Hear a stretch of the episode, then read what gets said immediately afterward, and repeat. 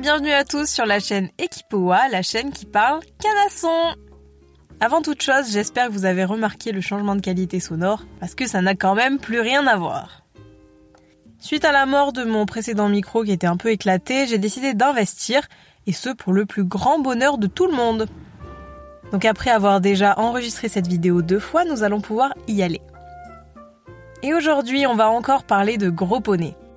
Après l'épisode sur les Haflingers que je vous mets dans la barre d'infos, c'est au tour des fjords. Pour le coup, aucun souci de distinction, s'il y a bien une race particulière que même un footeux pourrait reconnaître, c'est bien elle. Et tout de suite, on passe à ses caractéristiques principales, même si je pense que vous les connaissez déjà. Le fjord, c'est quoi? C'est un poney, ou plutôt un cheval, entre 1m35 et 1m55, souvent bien portant et porteur du gène d'un.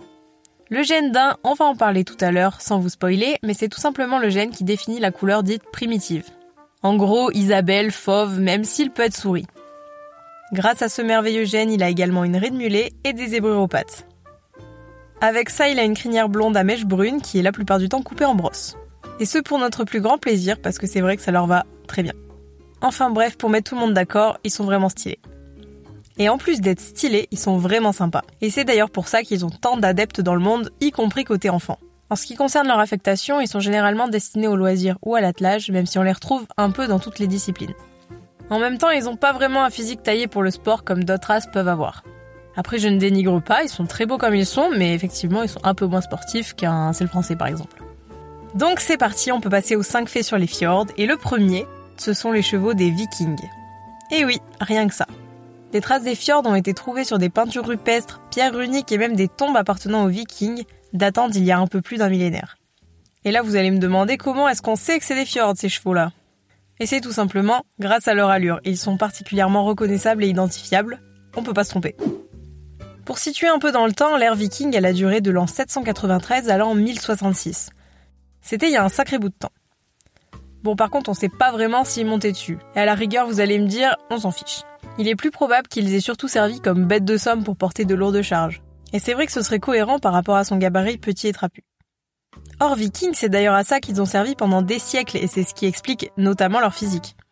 Ils étaient avant tout choisis pour leur robustesse, les plus gros modèles étaient donc privilégiés par rapport à d'autres moins résistants. Au cours du dernier siècle, la tendance s'est un peu inversée et le fjord a été sélectionné pour répondre à des critères sportifs et de loisirs. Mais je vous spoil pas, on verra ça un peu plus tard. Et comme j'ai rien à rajouter côté viking, on va pouvoir passer au deuxième fait.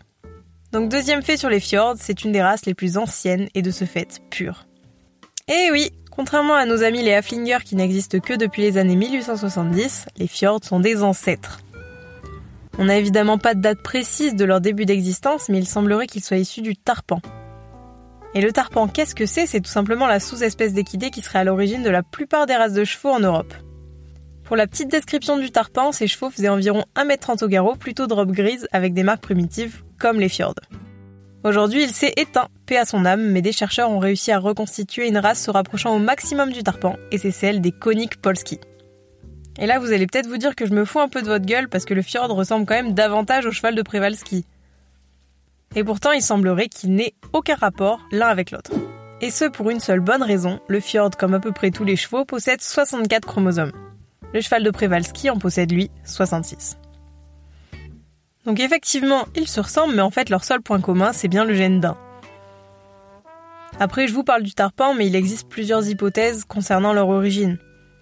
Parmi toutes les hypothèses existantes au sujet des fjords, l'une d'entre elles voudrait qu'ils descendent des poneys celtes. En gros, les ex-mots actuels. Mais attention, ce ne sont que des hypothèses, donc je vous laisse faire les vôtres. Enfin, dans tous les cas, comme je vous le disais, les vikings les utilisaient déjà il y a plus de 1000 ans, ce qui fait d'eux l'une des plus anciennes races du monde. Et ainsi, on en arrive au troisième fait, il a pris une vingtaine de centimètres en moins de 150 ans. Et oui, avant le premier programme de sélection il y a 150 ans, le fjord toisait en moyenne entre 1m25 et 1m30 au garrot. Comme je le disais tout à l'heure, le gabarit épais et trapu de nos gros poneys plaisait pas mal aux Norvégiens et locaux qui avaient la chance d'en côtoyer. Il était donc utilisé pour toutes sortes de travaux dans les fermes, le transport de lait, de marchandises et j'en passe. On lui attachait aux fesses des chariots, des charrues, des traîneaux, enfin bref, il était surtout attelé. Et comme le gaillard a été habitué pendant des générations à vivre dans les pentes des montagnes dans des conditions très froides, il plaisait énormément pour sa sûreté de pied. Un véritable 4x4. Dans les années 1900, il a particulièrement été utilisé dans l'agriculture. et un petit peu après à la guerre, un peu comme Noah Flinger. Ensuite, dans les années 60, l'arrivée des machines agricoles leur a fait perdre beaucoup d'intérêt et on voit sa population baisser. Mais heureusement pour eux, à peu près à la même période, au cours des années 60-70, la race s'exporte à l'étranger et connaît un énorme succès. Et pour cause, le phénomène poney débarque en Europe. Donc là, c'est la folie, des poneys en veux-tu en voilà, tout le monde veut des poneys de loisirs et de sport. Et petit fun fact, les Haflingers sont également touchés par le même engouement au même moment. Et c'est à cause de cette mania qu'on les classe d'entrée de jeu dans les poneys. Heureusement, il reprendra son attribut de cheval dans les années 2000.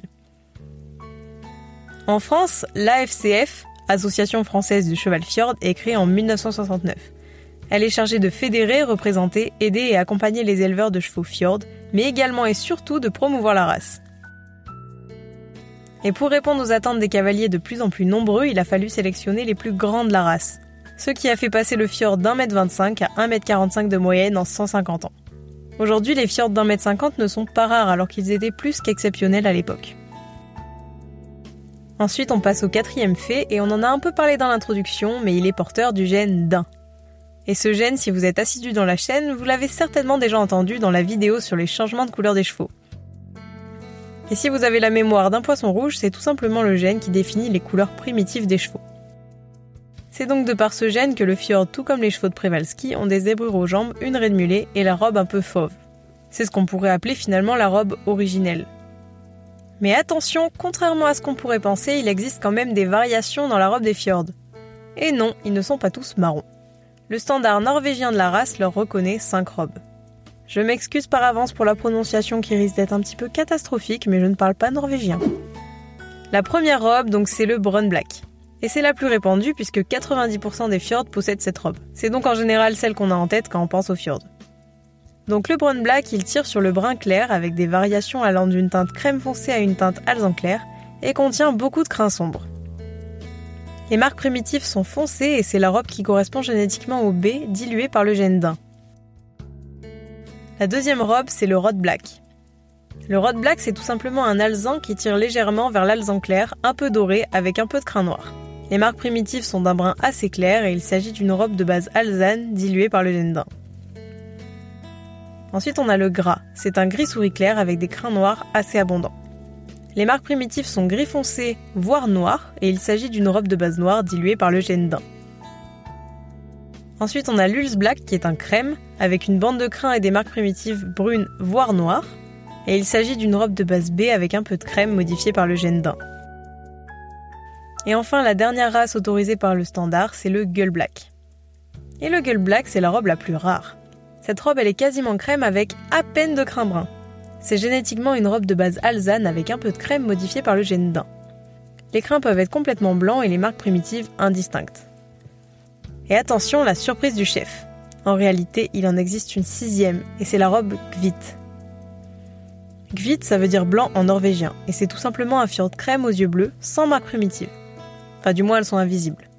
Dans le standard de la race, le gvit est considéré comme indésirable, ce qui en fait une robe extrêmement rare. Pourtant, à l'origine, les gvits étaient assez fréquents et ça posait vraiment de problème à personne. J'ai pas vraiment le pourquoi du comment ils sont pas dans le standard de la race, mais en gros ils sont moins stylés. Et ainsi on en arrive au cinquième fait. Il est à l'origine du cheval Enson. Bon alors déjà, est-ce que vous savez ce que c'est la race Enson On va voir ça tout de suite. Déjà, sachez qu'elle n'existe que depuis les années 1970. Et oui, rappelez-vous quand je vous parlais de la sélection du fjord pour correspondre à des critères sportifs, et eh ben c'est tout simplement ce qui a motivé la création de cette race. En gros, un Henson, c'est un fjord mélangé avec une race plus fine et plus sanguine, comme le sel français et l'anglo-arabe. Donc on met une pincée de fjord par-ci, une pincée de gros débiles d'anglo-arabe par-là, et bim, ça fait des chocs à pic en gros, ça nous donne un mélange parfait entre cheval de sang et cheval froid, cheval trapu et cheval plus fragile. En plus de ça, il a gardé l'apparence du fjord, donc sa robe est méga stylée. Et la cerise sur le gâteau, Cocorico, c'est une invention française, plus précisément de la baie de Somme. La race est reconnue par les haras nationaux depuis maintenant 2003 et elle est plus largement utilisée pour le loisir et le tourisme. Donc c'était pas vraiment le but de base puisqu'à la base on voulait des chevaux de sport, mais bon écoutez, c'est comme ça. Et voilà, maintenant vous savez vraiment tout sur les fjords. C'est donc la fin de ce podcast. Je m'excuse s'il y a eu des petits problèmes de micro parce que j'essaye encore de l'apprivoiser. Sinon, vous pouvez laisser un petit pouce ou un avis si jamais ça vous a plu. Laissez un commentaire si le cœur vous en dit. Vous pouvez également écouter les autres podcasts, mais bon, je veux pas vous influencer. Je m'excuse aussi pour tout ce temps d'attente entre les podcasts, mais là il y a vraiment eu des gros problèmes de micro et de montage, donc on n'était vraiment pas sur une bonne base. Mais promis, je vais m'améliorer par la suite. Allez, c'est bon, je vous laisse tranquille. À dans deux semaines pour un nouveau podcast. Sur ce, Tschüss.